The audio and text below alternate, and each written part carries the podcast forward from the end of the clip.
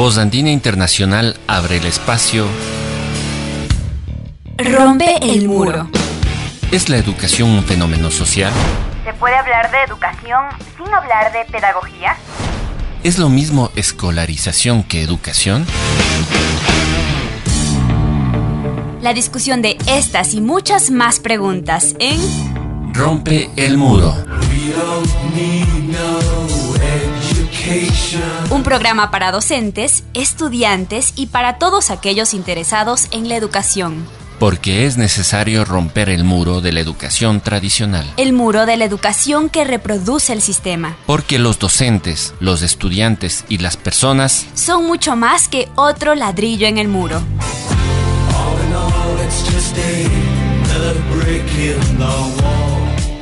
Ya comienza Rompe el muro. Rompe el muro.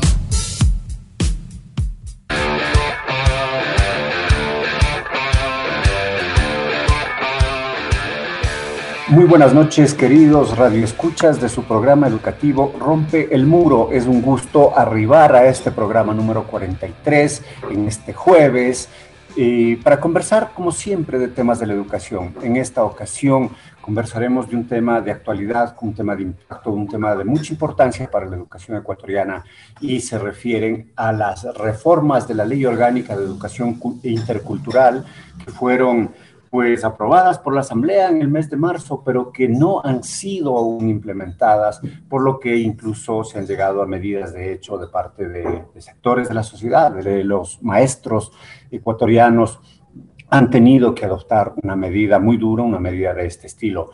Eh, pues las reformas de la LOI eh, vislumbraban un cambio importante en la educación ecuatoriana. Se incluían, entre otras reformas, eh, la etnoeducación como una aspiración de los pueblos afroecuatorianos, se contrataba más docentes de los pueblos y nacionalidades para las escuelas del sistema de educación intercultural bilingüe, además de otros beneficios para el magisterio y para los estudiantes primarios y secundarios. Sin embargo, en abril de este mismo año, el ministro de Economía del gobierno anterior, de Lenín Moreno, de triste recordación, el ministro Mauricio Pozo, decía que no hay recursos y que por tanto esta ley no puede pasar. Eh, entonces, como no puede pasar, es la Corte Constitucional la que está analizando si es que tiene un sentido de constitucionalidad o no pero no tenemos respuestas y, por tanto es un momento álgido, un momento crucial, un momento de indecisión para la educación ecuatoriana. Eh, para conocer más sobre este proceso y sobre las acciones, eh, tenemos dos invitados, dos invitados que han estado constantemente vinculados a la educación ecuatoriana, constantemente vinculados a los estudiantes, a los gremios de estudiantes y de docentes, y uno de ellos, Elvis Moreira, es partícipe de la huelga de hambre. Él está ahí poniendo pues eh, su cuerpo, su salud en, en, una medida que quiere beneficiar a la educación de todos los ecuatorianos. Ellos son, como decía, Elvis Moreira, que es docente y psicólogo, es especialista en tecnologías de innovación de la educación y TICS por la Universidad Andina Simón Bolívar, actualmente cursa la maestría de educación y TICS en esa universidad, ha sido presidente de la Unión Nacional de Educadores de Pichincha, fue presidente del Frente Popular, presidente de la Juventud Revolucionaria del Ecuador, de la Federación de Estudiantes Secundarios y de la Federación de Estudiantes Universitarios de Ecuador. Y también está con nosotros Natasha Rojas, dirigente social y política, que también fue presidenta de la FESE, de la FEWE, de la Asociación Femenina Universitaria. Ha trabajado incansable con la Federación de Barrios de Quito, con la Confederación Unitaria de Barrios del Ecuador, actualmente directora de Pichincha y coordinadora de Unidad Popular. Es docente universitaria, ha sido docente desde hace 10 años, consultora capacitadora en gobiernos autónomos descentralizados administradora pública y mamá de Omar. Con estos dos queridos amigos, con estos dos compañeros conversaremos esta noche y quizás sin más para ir hacia el tema. Querida Natasha, buenas noches, bienvenida, gracias por estar en este espacio. Cuéntanos cuáles son las ventajas que traen las reformas de la LOI para todos los docentes y para todos los estudiantes de la educación primaria y secundaria del país. Eh, muy buenas noches, Alexis. Elvis, qué gusto verte a través de este mecanismo. Saludar a todos los compañeros, a las compañeras que se encuentran ya 11 eh, días, eh, hoy jueves, en la huelga de hambre a nivel nacional y decirles que realmente me siento muy orgullosa de los maestros ecuatorianos que han tomado la decisión de llevar adelante esta huelga de hambre, que es una acción de lucha sumamente elevada y que lo hacen en defensa de la educación para los niños, niñas, jóvenes y en defensa de los derechos de los maestros ecuatorianos. En relación a tu pregunta, varios elementos. Creo que un aspecto muy importante es que la nueva LOEI eh, cuenta con una visión amplia en relación a la interculturalidad, a la plurinacionalidad para la estructura y la estructuración del Sistema Nacional de Educación. Yo creo que esto tiene mucho que ver incluso con nuestra propia constitución y respecto del país que queremos en el ámbito educativo. El segundo elemento tiene que ver con los derechos que recuperan los niños, eh, las niñas, los jóvenes en el Ecuador. Se elimina, por ejemplo, de eh, la LOEI, que lo contemplaba anteriormente, ese discrimen de la participación estudiantil a través de una nota. Ahora todos los jóvenes pueden ser parte de la dirigencia estudiantil en las instituciones educativas. Se establece un nuevo bachillerato por especialidades, dejando a atrás de ese bachillerato general unificado que realmente generó caos en la educación y que afectó el nivel de estudios del proceso de enseñanza-aprendizaje de nuestros niños y jóvenes, desecha los elementos de violencia sexual, de género, se establecen parámetros estandarizados algunos para enfrentar este elemento, eh, creo que el otro elemento en torno a los jóvenes, eh, eh, esto en torno a los jóvenes, como también se establece elemento respecto de una verdadera orientación vocacional a través de los DECES que dejen de perseguir a los estudiantes, a los profesores y realmente contribuyan en el ámbito de la orientación. En el ámbito creo que, que, también debemos tomar en cuenta aquí se establece que se entregue el 6% del Producto Interno Bruto del presupuesto eh, del Estado ecuatoriano para la educación, lo cual evidentemente se va a ver reflejado en el mejoramiento académico, científico, tecnológico, de infraestructura.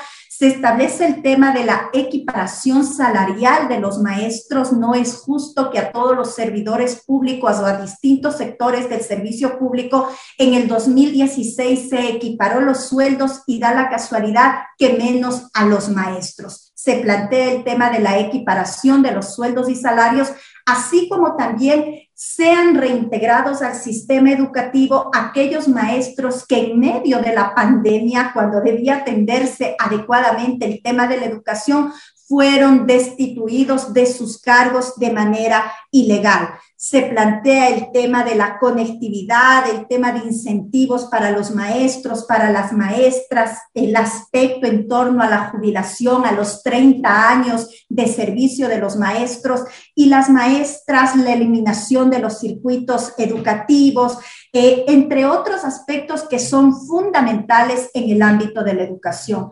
Yo creo que esta ley es muy importante. Yo escuchaba en algún programa que tú estabas, Alexis, respecto de todos los retrocesos que tuvo que ver con la ley orgánica de educación intercultural en el gobierno anterior.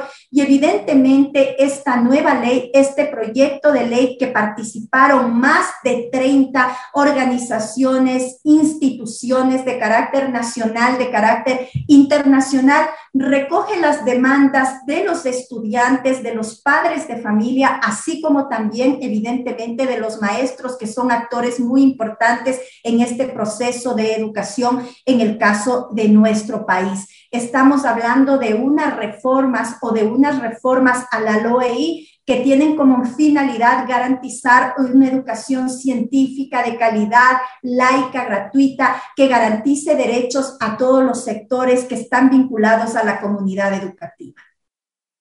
Muchas gracias, querida Natasha. Esta introducción, eh, amigos eh, que nos siguen cada jueves en nuestro programa, pues mm, han escuchado las ventajas de que tendrían estas reformas a la ley.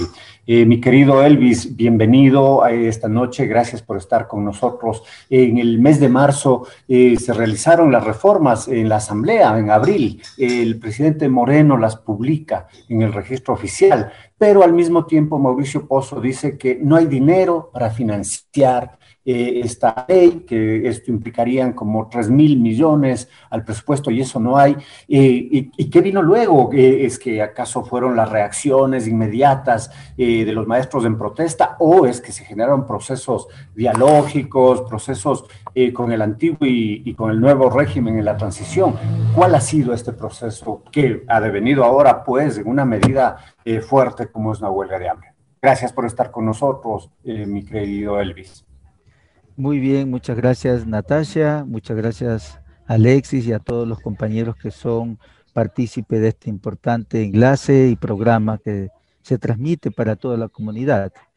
Este, primero quiero manifestar que el 2 de junio nosotros enviamos una carta al presidente de la República sobre la base de poder establecer algunos lineamientos que signifique justamente la aplicación de la ley, habiendo ya sido registrada eh, vale la redundancia, en el registro oficial y cumpliendo con todos los parámetros legales pertinentes en la Asamblea Legislativa, considerábamos que era necesario establecer con el nuevo Ejecutivo, con el nuevo presidente, unas nuevas visiones sobre la base de su aplicación, sobre la base de la ejecución, pero principalmente sobre un elemento que es transversal, el tema del presupuesto que debe consignar el Estado ecuatoriano, en este caso el gobierno nacional, hacia la educación, que es el 6% del PIB.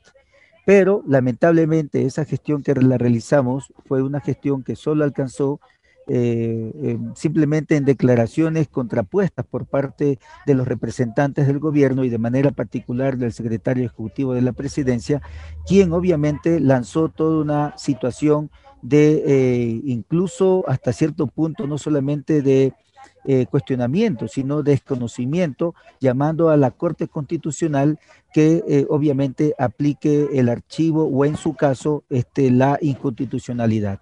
Creemos que ese, esa, esa declaración no es fortuita, tiene un sentido y de clase, tiene un contenido político plenamente identificado. Estamos hablando de un gobierno que representa los intereses de la gran empresa, los intereses de las transnacionales, de la banca, un gobierno que representa la política de explotación natural, ecológica, minera, qué sé yo. Y en esa parte justamente la caracterización del gobierno actual no mira el lado del punto de vista humano, del lado del punto de vista del sentido como instrumento idóneo que tiene la educación para cambiar los pueblos. Lo hace desde el punto de vista del dinero, de la plata. Por eso es que planteó el presidente eh, y todos sus voceros de que no hay dinero, o haciéndole coro al representante anterior del Fondo Monetario Internacional, Mauricio Pozo, quien ya había manifestado una supuesta inconstitucionalidad solo por un elemento, de que no era, de que no estaba presupuestado. Ese elemento del presupuesto, dejándolo claro, le corresponde no, no a los maestros, no le corresponde al magisterio ni al país, le corresponde directamente al gobierno entrante que en este caso tiene que asumir la responsabilidad de, atender la educación. Por lo tanto, estamos hablando de que la preocupación del gobierno nacional debe ser la de poder en este caso recuperar este, alrededor de 8 eh, mil millones de dólares por concepto eh, de evasión de impuestos, de tributos y una serie de elementos que pueden facultar justamente la recuperación de recursos económicos. ¿Cuánto gasta o cuánto supuestamente significaría la inversión en esta, en esta ley orgánica? Alrededor de 1.200 millones de dólares, no los 3.000 millones que plantea el ministro eh, de finanzas o, en este caso el vocero del gobierno, sino 1.200 millones de dólares. Pero estamos hablando que son 1.200 millones de dólares no sobre la base de un incremento salarial. ¿Qué pasó con este asunto? Recuerdo, los maestros hemos estado dirigidos sobre la, regidos sobre la base de una ley que fue aprobada en el correísmo y esa ley del correísmo lo que hizo fue aplicar simplemente, primero, la desaparición de, de tres categorías de las diez que existían y segundo, un proceso de homologación, la sumatoria de todos los ingresos, de todos los, los, dineros que pueden percibir los docentes en una sola masa salarial y esa subdividirla. ¿Eso significó elevación? No. Lo que hubo fue un perjuicio desde el punto de vista de la propia aplicación de la ley en materia salarial correspondiente a la LOCEP, donde se plantea claramente que los servidores públicos debemos estar obviamente ubicados de acuerdo a la, eh, a la LOCEP y en ese caso el magisterio ha perdido.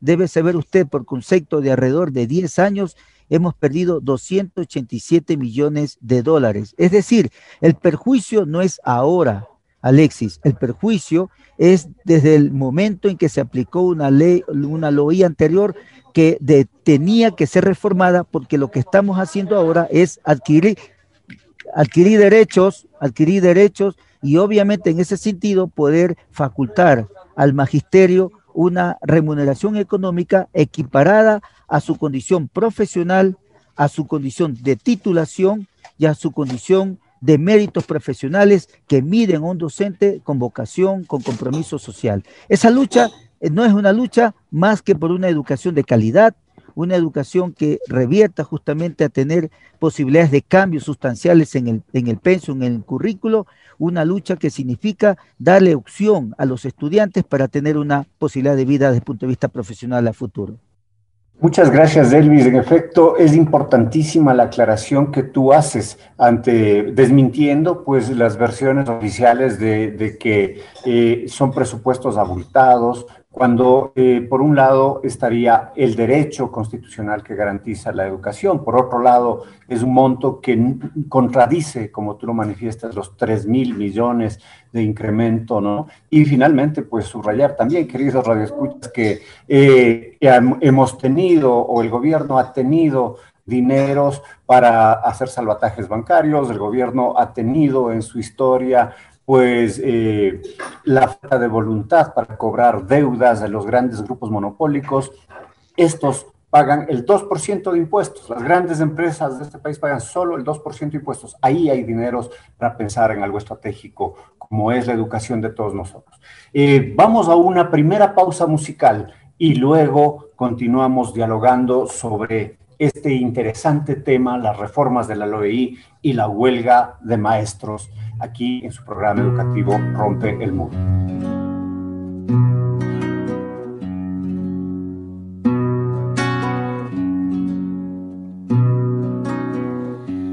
Seguir siguiendo al corazón y coquetear con la intuición, seguir creciendo y esquivando las rutinas seguir soñando en un rincón, seguir creyendo que hay un Dios que me endereza de un tirón la puntería.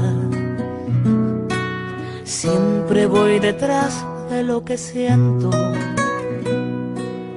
Cada tanto muero y aquí estoy. Tantos desiertos que crucé, tantos atajos escribí, tantas batallas que pintaron mis heridas Tantos incendios provoqué, tantos fracasos me probé, que no me explico cómo canto todavía. Y es que siempre voy detrás de lo que siento. Cada tanto muero y aquí estoy. Por esos días, por venir, por este brindis para mí por regalarle la intuición al alma mía. Porque los días se nos van, quiero cantar hasta el final. Por otra noche como esta doy mi vida. Tantos festejos resigné, tantos amigos extrañé, tantos domingos muy lejos de mi familia Tantas almohadas conocí, tantas canciones me aprendí, que los recuerdos me parecen de otras vidas. Siempre voy detrás de lo que siento. Cada tanto muero y aquí estoy. Tantas palizas esquivé, tantas traiciones me compré, tantos enojos me hicieron mostrar los dientes. Con mil abrazos me cuidé, con mil amores me curé, juntando heridas sigo creyendo en la gente. Siempre voy detrás de lo que siento cada tanto muero, pero hoy no. Por esos días, por venir, por este brindis para mí, por regalarle la intuición al alma mía. Porque los días se nos van, quiero cantar hasta el final. Por otra noche como esta doy mi vida. Por esos días, por venir, por este brindis para mí por regalarle la intuición al alma mía. Porque los días se nos van, quiero cantar hasta el final. Por otra noche como esta doy mi vida. Y en esas noches de luna, donde los recuerdos son puñal me abrazo a mi guitarra y canto fuerte mis plegarias. Y algo pasa, pero ya nada me hace llorar. Me abrazo a mi guitarra y canto fuerte mis plegarias. Y algo pasa, pero ya nada me va a cambiar. Por esos días, por venir, por este brindis para mí, por regalarle la intuición al alma mía, porque los días se nos van, quiero cantar hasta el final, por otra noche como esta, doy mi vida.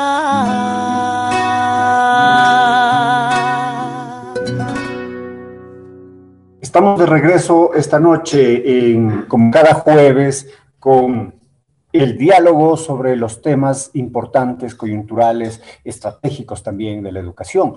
Querida Natalia, ahora tenemos varios maestros en huelga de hambre en varias ciudades del país, en dónde están, eh, cuántos maestros son. Eh, es una medida eh, muy dura, sabemos, que se toma luego de que otras instancias, nos contaba ya Elvis, iniciaron procesos de diálogo y estas instancias pues no, no han tenido una acogida un poco cuál fue el proceso, quién es el que, el que envía este pedido de inconstitucionalidad, qué, visos ustedes tienen respecto de la decisión que pueda tomar eh, los jueces de la Corte. Muchas gracias por estar con nosotros. Bueno, primero señalarte eh, lo que decía al inicio. Realmente declararse en huelga de hambre para defender la educación habla mucho de los maestros nosotros siempre hemos dicho, los maestros luchando también están educando. Y creo que en estos momentos nos están dando un ejemplo de dignidad, de valentía, de fuerza, lo que están haciendo los maestros. Han habido a través de la historia varias huelgas de hambre del magisterio ecuatoriano en el país, pero diríamos que esta tiene una característica distinta porque estamos en medio de una pandemia y evidentemente en esas circunstancias, maestros y maestras de distintas provincias del país, decenas, podríamos decir, de maestros y maestras toman esta decisión frente a los oídos sordos del gobierno nacional frente a este antojo neoliberal de cada vez ir recortando derechos, de no dar paso a las reformas educativas que garantizan una educación más democrática y que valoran en el justo término, en mejores condiciones, la labor del maestro ecuatoriano. Cuando yo hablaba, por ejemplo, de la equiparación salarial, tú tienes un tema, un policía que ingresa a su institución luego de un año de trabajo tiene un sueldo de 901 dólares y está bien, es su derecho. Lo que es injusto, lo que no es correcto, es que maestros con 6, 10, 12 años de servicio, con formación profesional, que es distinto a otras profesiones adicionalmente, porque tú no trabajas con máquinas, con herramientas, trabajas con seres humanos, pero esos maestros ingresan con 817 dólares y no hay equiparación salarial, lo cual no es correcto y se juega con estos intereses justos de los maestros ecuatorianos que tienen en estos momentos en el caso de nuestro país. Y yo le escuchaba muy atentamente a Elvis y decía que la equiparación salarial significará un desembolso del Estado eh, de 1.200 millones de dólares y hay que tomar en cuenta, primero, que no se cumple con lo que dice la Constitución de la entrega del 6% del Producto Interno Bruto para la educación y en segundo lugar, el año anterior hubo un recorte adicionalmente al presupuesto para la educación de aproximadamente 980 millones. Los recursos están ahí. El gobierno tiene dos opciones o seguir financiando salvatajes bancarios, etcétera, etcétera, o invertir en educación, que de paso la educación es la base fundamental para el desarrollo de los pueblos. Se requiere en este país invertir en educación, invertir en investigación científica, entre otros ámbitos. ¿Qué es lo que pasa? El gobierno nacional acude a la audiencia, a la Corte Constitucional, y plantean sus voceros que se debe archivar esta ley que no se debe dar paso. Y evidentemente la Corte Constitucional en estos momentos tiene la obligación de garantizar el derecho a la educación que están establecidos a lo largo de las reformas de la LOEI. Fue, fue el gobierno de, los voceros del gobierno de, Lazo, ¿verdad? De Lazo. pero, pero fue Mauricio Pozo Mauricio Pozo, en cambio, ministro del gobierno de Moreno, el que ya dio la alerta. Fue Mauricio Pozo. Es imposible hacerlo. Fue Mauricio Pozo, fueron funcionarios del Instituto Ecuatoriano de Seguridad Social del gobierno anterior y ahora los voceros de este gobierno. Es decir, no encontramos diferencia en el ámbito educativo entre lo que significó el gobierno de Lenin Moreno y su continuidad, que es el gobierno de Guillermo Lazo en el ámbito educativo y entre otros aspectos. Te decía, la Corte Constitucional debe pronunciarse en derecho. La Asamblea Nacional tomó una decisión y no se puede sujetar a normas presupuestarias la garantía de los derechos que están establecidas en esta ley. Alexis, esta ley está hablando, esta, esta, esta ley está hablando de evitar el acoso y el abuso sexual en instituciones educativas o que pretenden dejar en la indefensión a niños y niñas que han sido abusados en esas instituciones. Esta ley habla de la eliminación del bachillerato general unificado que tanto daño causó. Esta ley habla de la equiparación docente y la vinculación de nuevos docentes al sistema educativo. Es decir, yo solamente cerraría con esto. Todos vimos a esa maestra de la costa en nuestro país que visitaba en bicicleta a sus alumnos y fue premiado. Esa maestra era nada más ni nada menos integrante del SAP.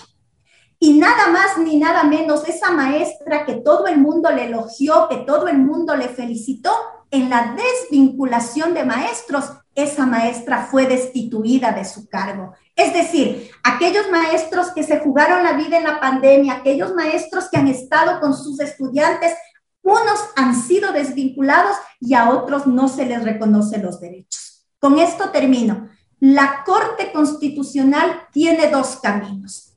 O cede a los antojos neoliberales de cada vez quitar más derechos a los niños, a los jóvenes, a los maestros o evitar nuevos derechos a estos sectores, o la Corte Constitucional actúa en derecho, actúa en torno a lo que señalan tratados internacionales, la constitución de nuestro país y garantiza este derecho a la educación. Pero adicionalmente, les responsabilizamos de la vida de los maestros y maestras que en este momento están en huelga de hambre y que muchos de ellos ya han sentido y han vivido quebrantos en, en su salud. Elvis, a ti y a los compañeros que están en la huelga de hambre, nuestra admiración, nuestro respaldo, seguimos luchando a través de distintos mecanismos para que se garantice la educación a la comunidad educativa. Muchas gracias, Natasha. En efecto, eh, son procesos eh, que ponen en evidencia esas contradicciones estructurales de la sociedad. Son procesos en los que vemos en pandemia, se decían que los héroes son los maestros, el caso que tú mencionas, el caso de la maestra comprensiva en Azuay con el, el alumno que estaba pues cuidando cómo su puerquita va a parir, etcétera. Pero asimismo, mientras los medios de comunicación tradicionales magnifican ese rol desde el espectáculo, el gobierno, los gobiernos, eh, pues más bien eh, atacan a los derechos de los mismos maestros, desvinculándolos, como acabas de manifestar. Eh, mi, querido Elvis, están en el décimo día de huelga de hambre. Tomar una decisión así no es una decisión fácil. Eh, ¿Por qué se decidió hacerlo? Eh, eh, ¿Cuándo se decidió? ¿Qué otras acciones se están dando al mismo tiempo que esta huelga? ¿Hay, qué sé yo, vinculaciones con otros sectores de la sociedad, apoyos en diversos movimientos sociales? Danos este contexto, por favor. Gracias, gracias Alexis. Bien, yo quiero ah, aportar un pequeño elemento con respecto a lo planteado por Natasha en su amplia exposición es de que en efecto estos eh, dos personas que presentaron una demanda de inconstitucionalidad en la Asamblea, en el, perdón, en la Corte Constitucional, estamos hablando del señor Luis Javier Bustos Aguilar, ¿ya? Y eh, estamos hablando de Álvaro Mauricio Galarza Rodríguez, quien sustenta el papel de Procurador General del IES.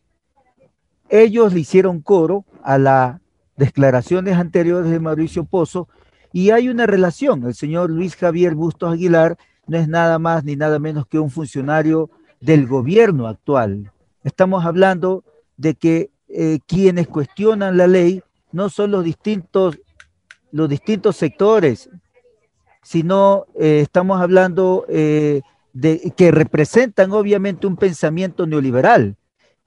Mientras que quienes defendemos este, la LOI hemos nosotros presentado alrededor, justo con la incorporación antes de ayer, de em, un amicus curae de la, de, en este caso, la subrogante, defensora del pueblo subrogante, este, Zaida Rubira, quien justamente argumenta que eh, los distintos sectores defendemos la ley sobre la base de eh, recuperar los derechos y sobre la base de materia ya establecida desde el punto de vista eh, de derechos. Es decir, no estamos nosotros más que actuando en función de unos requerimientos, de unas necesidades de cambios educativos que hoy se está planteando. Y la maestra que se planteaba como ejemplo, vale que ustedes conozcan, ella fue premiada por el ex vicepresidente Otto Sonner-Hosner, quien en su momento valoraba como gran ejemplo pero la maestra, no sacaron por televisión,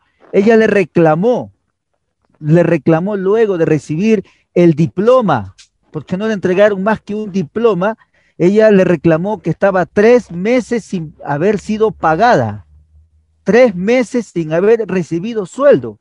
Y ella le dice, gracias por haberme reconocido por esta labor, pero por favor págueme. Y no le cancelaron. Y para el colmo, en efecto, sucede que eh, se olvidaron, porque yo creo que si se hubieran dado cuenta, tal vez lo hubieran sostenido. El tema está que se olvidaron de la maestra luego del pantallazo que hicieron y la despidieron como despidieron a cerca de 15 mil docentes en todo el país, mandando la desocupación en medio de una situación desesperante que enfrentaba la vida, le enfrentaba la vida y mandaron a maestros a su casa sin tener sustento económico para poder alimentar a su familia y en este caso a ellos mismos. Fue una acción sin piedad, fue una acción que corresponde a los gobiernos que no piensan en el lado humano, que no piensan en la vida, sino que piensan en el dinero, piensan en la acumulación y en este caso salvar a quienes más tienen, porque los que más tuvieron en ese momento no aportaron a en absoluto, mientras que a los maestros nuevamente nos pasaron factura y nos metieron la mano al bolsillo, eh, eh, quitándonos, robándonos de nuestro bolsillo 77 millones de dólares por la reducción de nuestro sueldo. Bien, ¿qué nos toca ahora? Nos toca a nosotros, y lo digo de manera enfática, estamos en una huelga de hambre en la que no representa el pensamiento único de los maestros, ni tampoco eh, del grupo que estamos aquí. Representa el pensamiento del conjunto de la población. Esta es una huelga de hambre de la comunidad educativa.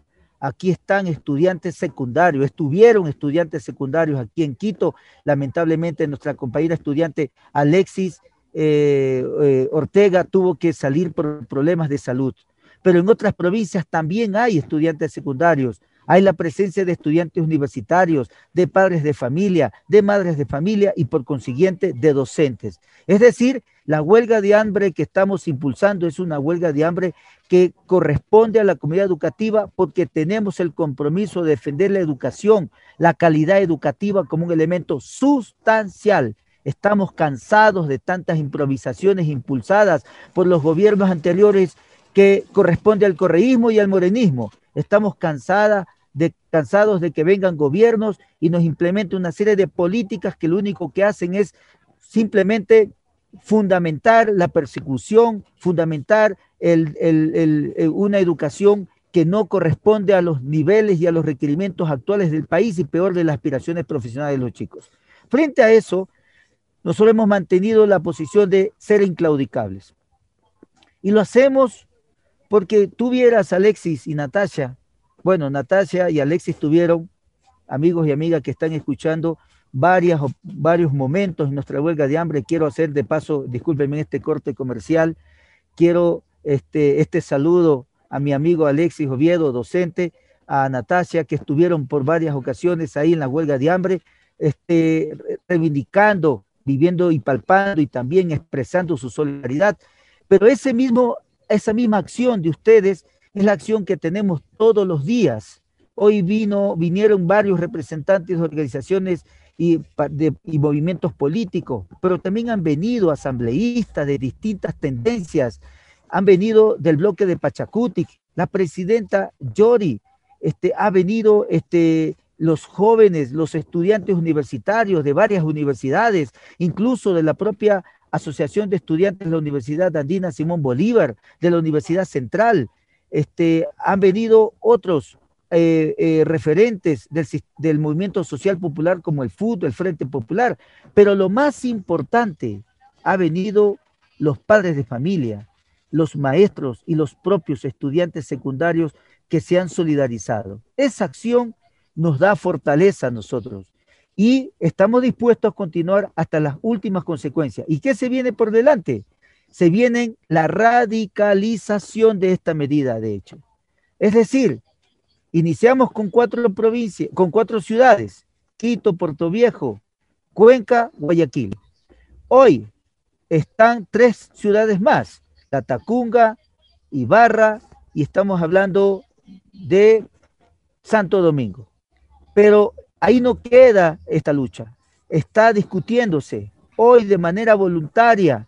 La, eh, Santo, eh, perdón, Sucumbíos se ha planteado en Lago Agrio las próximas semanas la posibilidad de implementar la huelga de hambre y tienen un alto número de maestros dispuestos a aquello. Se está planteando Esmeraldas, se está planteando eh, el Puyo, se está planteando este, los ríos, es decir, se viene una escalada de acciones y movilizaciones alrededor de sostener la huelga de hambre y no solamente ello, de radicalizarla. El día de ayer Guayaquil se movilizó, cerró las vías de la perimetral como una vía principal por varias este, ocasiones en diferentes tramos. El día de hoy, Esmeraldas, la entrada a la ciudad de Esmeraldas fue cerrada por los maestros, por los padres de familia. Es decir, esta lucha no es una lucha que se queda encerrada en la huelga de hambre. Es una lucha que desde la huelga de hambre se desarrolla, se impulsa, se generaliza y compromete a distintos sectores para volverla como una lucha del pueblo. Estamos recuperando, Alexis y Natasha, ese, ese pensamiento, ese legado, esa consigna de la UNE junto al pueblo y que la UNE luchando también está educando. Es decir, le estamos dando una lección al señor Lazo y a la Corte Constitucional cuando manifestamos que nosotros somos educadores conscientes de nuestro papel y compromiso. Te cuento, nosotros aquí tenemos maestros que damos clases. Yo hoy estuve calificando, estuve conectado desde las 7 de la mañana hasta las 10 de la mañana con estudiantes de primero BGU de, de ciudadanía, primero BGU de historia y con estudiantes de noveno, tomando exámenes de supletorio. Y eso lo hemos hecho todos los días y lo tenemos que hacer hasta el próximo miércoles que salimos de clase. No solo yo, están otros compañeros aquí, eh, en este caso el compañero Santiago eh, Molina, que de paso, Alexis, pongo en conocimiento tuyo, el compañero es vicepresidente de la Asociación de Estudiantes de la Universidad Andina Simón Bolívar, que participa también aquí en esta huelga de hambre. Es decir, es una acción, un compromiso, una lucha de todos los sectores y en ese sentido darle el valor y la fuerza. Vamos a radicalizar la lucha, se van a implementar nuevas huelgas de hambre y vamos a continuar con la cierre de vías de las ciudades, de las carreteras, pero también del campo, porque deben saber, vino ya en este caso el grupo que reivindica al movimiento de Yacu, se planteó también sumarse como también del movimiento indígena de educación intercultural bilingüe que ha planteado que si, si no se soluciona de manera inmediata, no solamente que se incorporan a la huelga de hambre ellos, sino que también tomarían la medida de cerrar vías. Esa es la perspectiva de esta lucha hasta que el gobierno y de manera concreta la Corte Constitucional actúe en derecho y ratifique la vigencia y legalidad de la ley muchas gracias por, este reporte en sí, por este balance del proceso, por las perspectivas que tiene. Y me, quedaba como una pregunta que, ¿qué ha dicho la ministra María Brown? Ha conversado con ustedes, eh, ha dicho, ¿saben qué? Miren, esto no es mi culpa, esto es decisión de la Corte. Eh, ¿Cuál ha sido la reacción? Tomando en cuenta que ella, pues, desde aún antes de posesionarse, planteó y sugirió que tiene pues unos cinco puntos estratégicos de la educación ecuatoriana. ¿Cuál ha sido la posición de ella ante esta medida y ante este proceso de la implementación o no de las reformas a la ley? Bueno, es lamentable que por parte del eh, Ministerio de Educación no haya un pronunciamiento hasta el día de hoy de manera pública. Es lamentable que eh, desde el lado del Ministerio de Educación no sea correspondiente con un planteamiento. Yo no hablo que el ministerio apoye la huelga de hambre, no lo va a hacer, primero porque es correspondiente con su gobierno, con la política de su gobierno, pero yo creo que el Ministerio de Educación por lo menos debería de pronunciarse en la necesidad de que la LOI tiene, recoge, es una ley avanzada, no como la de Correa, no como la ley coercitiva de Correa, sino como una ley verdaderamente democrática. Y creo que si hubiera consecuencia con, eh, con, la, con la ley de educación actual eh, que está en el registro oficial, el Ministerio de Educación debería de valorarla, de defenderla y de plantear al gobierno nacional que se tome en cuenta el planteamiento de los maestros agrupados en la Unión Nacional de Educadores. Y de paso, que eh, viene siendo objeto de una integración de los demás sectores sociales. Yo creo entonces que la, ministra de Educación tiene tiempo todavía, ojalá que escuche este programa, ojalá que sea, se le haga eco eh, el pensamiento de Natasha, el pensamiento de, de los huelguistas de hambres, que hoy estamos aquí expresando nuestro descontento, nuestro reclamo y también nuestra disposición a seguir luchando y que la ministra se pronuncie.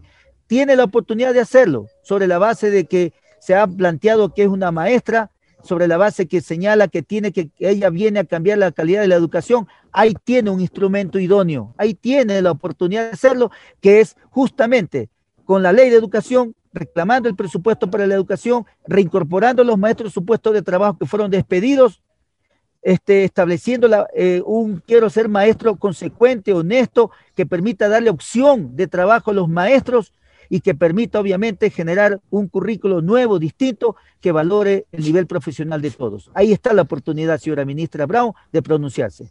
Muchas gracias, Elvis. Vamos a un siguiente corte musical y volvemos al segmento final de este diálogo en Rompe el Muro por Voz Andina Internacional.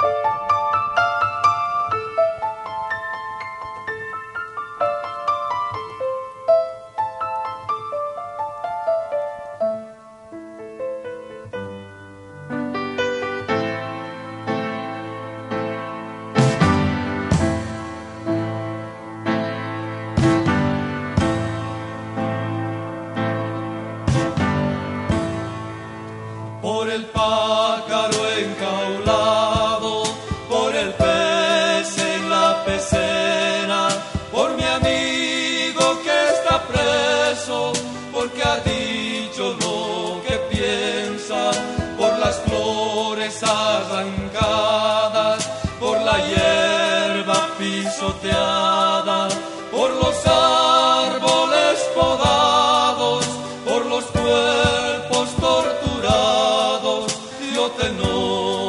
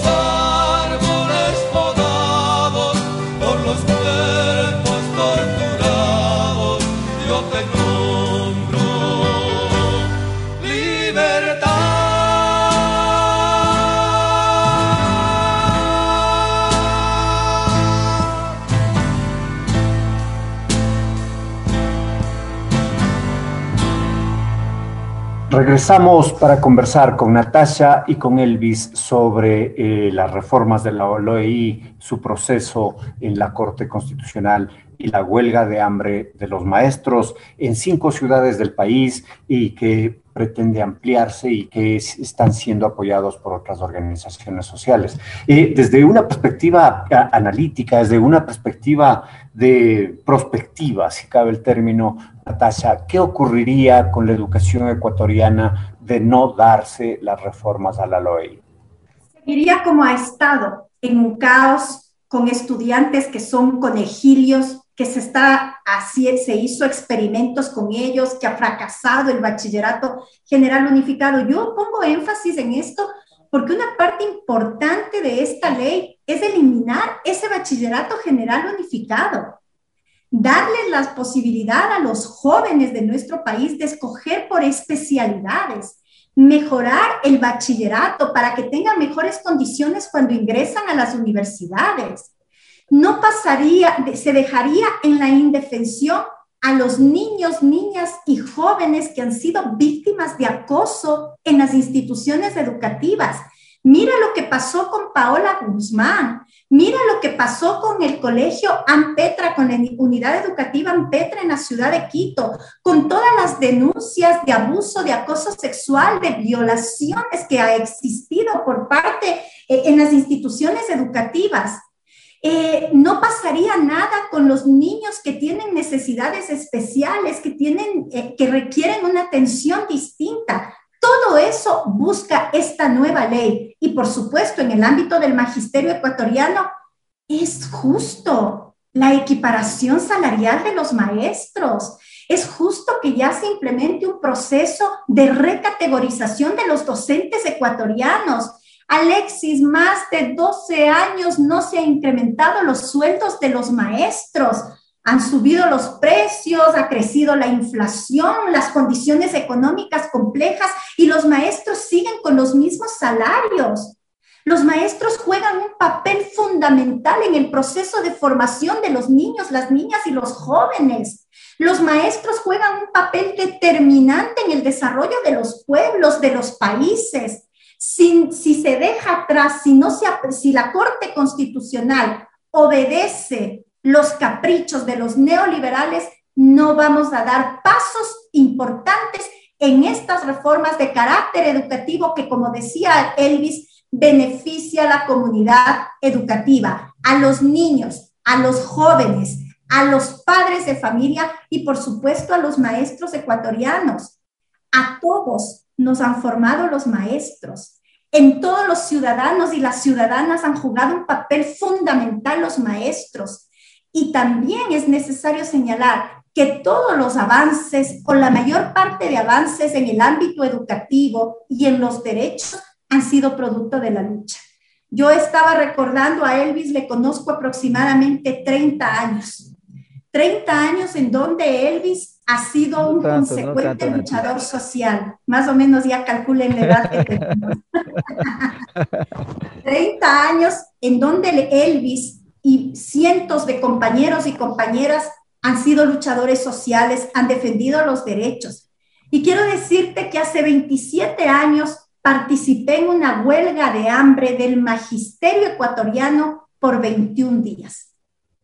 Y entiendo entonces de cerca lo que significa tomar una decisión de formar parte de una huelga de hambre, porque pones en riesgo tu vida por defender derechos Pones en riesgo tu vida porque se garantice una educación de calidad. Pones en riesgo tu vida y en este momento están poniendo los maestros y las maestras en riesgo su vida para que existan parámetros claros, medidas establecidas y se prevenga la violencia en las instituciones educativas. Están poniendo en riesgo sus vidas para que los miles de maestros y maestras tengan salarios de dignidad y puedan vivir en mejores condiciones. Y nos están diciendo además a los ecuatorianos que el único mecanismo para defender derechos, para mejorar las condiciones de vida, para tener una educación gratuita, científica, de calidad, sin violencia, sin acoso, en mejores condiciones, es a través de la lucha. Y yo hago un llamado a la ciudadanía a que nos solidaricemos a través de distintos mecanismos con esta lucha del magisterio ecuatoriano, que los distintos sectores nos unamos porque es la lucha por un lado del magisterio ecuatoriano, por otro lado de todos los ecuatorianos, nuestra indignación frente al incremento de los combustibles que mensualmente se está dando, por otro lado la lucha de los arroceros, la lucha de los agricultores, es decir, hay distintas luchas que son importantes y creo que es un momento trascendental para hacer un llamado a la unidad de todos los sectores sociales y populares en defensa de la vida, en defensa de las libertades, en defensa de los derechos y parar esos antojos neoliberales que quieren dejarnos sin nuevos derechos en el ámbito educativo, que quieren incrementarnos los combustibles, eliminar subsidios, que quieren vender nuestras empresas que nos pertenecen a todos los ecuatorianos, quieren privatizar distintas áreas estratégicas del Estado ecuatoriano. Y felicitarte a ti, Alexis, por este programa que creo que nos ayuda a reflexionar sobre los temas de carácter educativo, sobre distintos ámbitos en este aspecto y a los, y no me cansaré, y a ti, Elvis, a través de ti, a todos los compañeros que en el caso de Pichincha les conozco a todos, Diana, Johnny, Fernando, Diego, entre otros compañeros, por haber tomado esta decisión y por luchar en defensa de la educación. Y por supuesto, a la Corte Constitucional, a los magistrados, ustedes son responsables de lo que pase con la vida de los maestros, pero también ustedes son los responsables del futuro de la educación en nuestro país. Está en sus manos garantizar los derechos a la educación o ceder, como decía, a las pretensiones de los neoliberales. muchas gracias, Natasha. Eh, mi querido Elvis, eh, eh, casi cerrando el programa, pues eh, tú nos has contado la, diversa respuesta de los sectores sociales, el apoyo desde la educación intercultural bilingüe, el apoyo de, otras, otros movimientos, otras organizaciones. Eh, ¿Qué podría hacer la gente, nuestros radioescuchas, los padres de familia, los estudiantes, en fin, los ciudadanos, para apoyar esta huelga de hambre? ¿Qué, ¿Cuál es la forma en que pueden hacerlo? Más allá de, por supuesto, eh, acercarse con agua, con caramelos de miel, ¿en dónde están ubicados en las distintas ciudades para que se acerquen a, apoyar?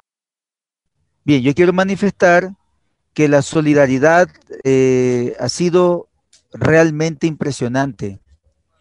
Eh, no hemos tenido nosotros eh, en ningún momento, o no nos hemos sentido, mejor dicho, en ningún momento solos. Hemos tenido la participación, la presencia de diferentes formas de los sectores sociales, de las organizaciones políticas, gremiales, eh, sindicales, de mujeres, estudiantiles, es constante. Eh, pero lo que yo ya manifestaba, la participación y presencia de los padres de familia y estudiantes es realmente loable.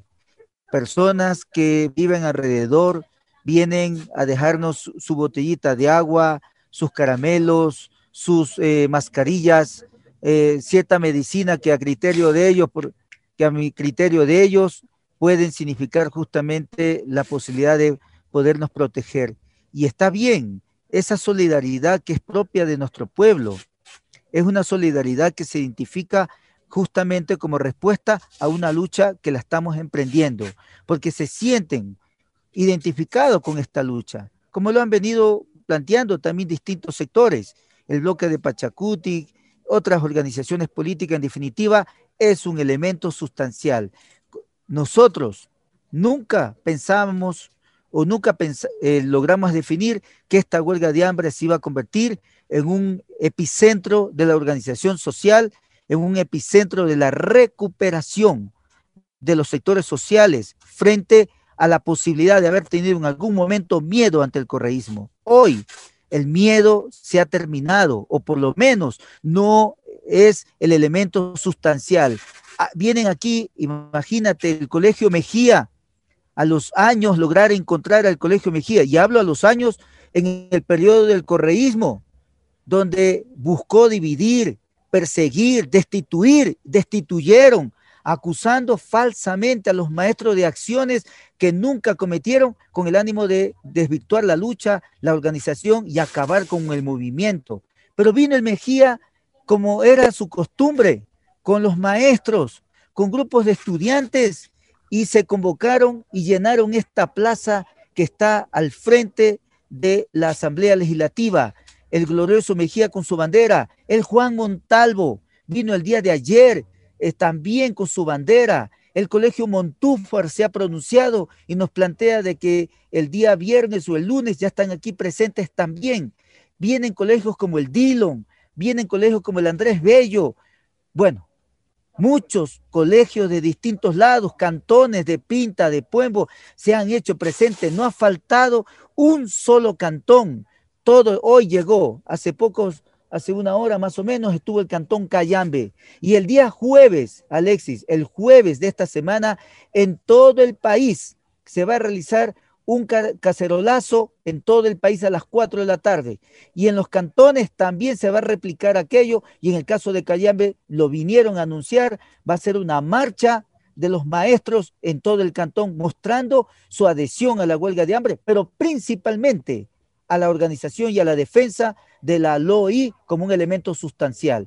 Quiero decir entonces que esa acción de solidaridad, de la agüita, del caramelo, de las palabras, sentidas nos llenan, nos nutren, nos alimentan.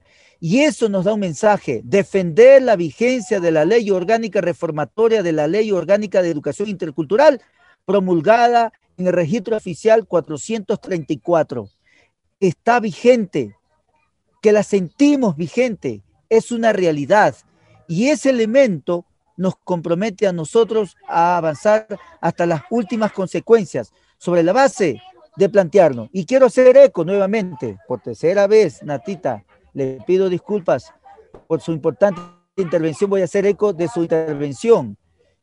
La Corte Constitucional sí es responsable de lo que usted dice, pero también puede ser responsable de aprobar, de, perdón, de ratificar la eh, legalidad y la vigencia de una ley orgánica y puede ser responsable de que a través de esa ratificación se ponga al país en posibilidad de transformarse en el plano educativo.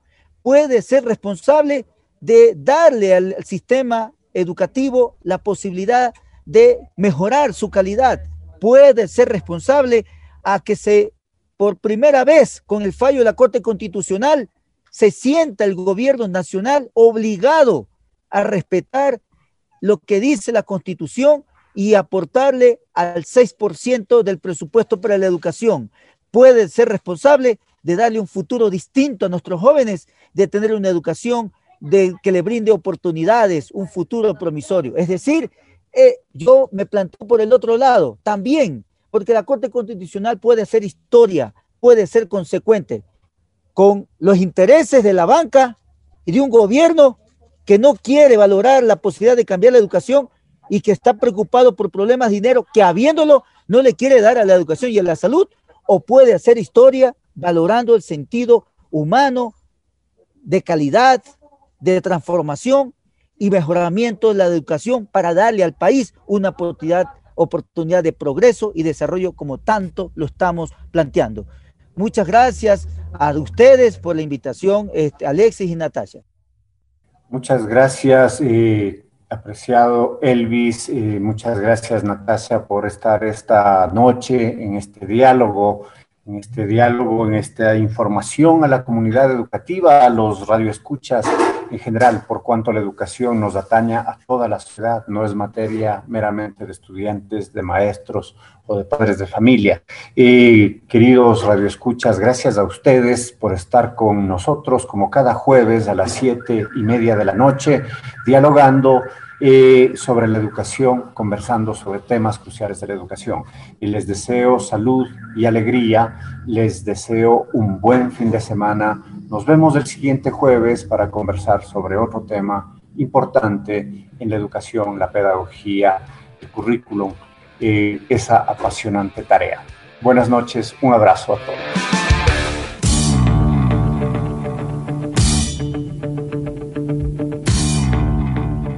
Quedamos agradecidos por su sintonía. El debate y análisis de los temas de la educación como un fenómeno social volverá a ustedes en una semana. Rompe el muro. Rompe el muro. Con la producción técnica de Voz Andina Internacional.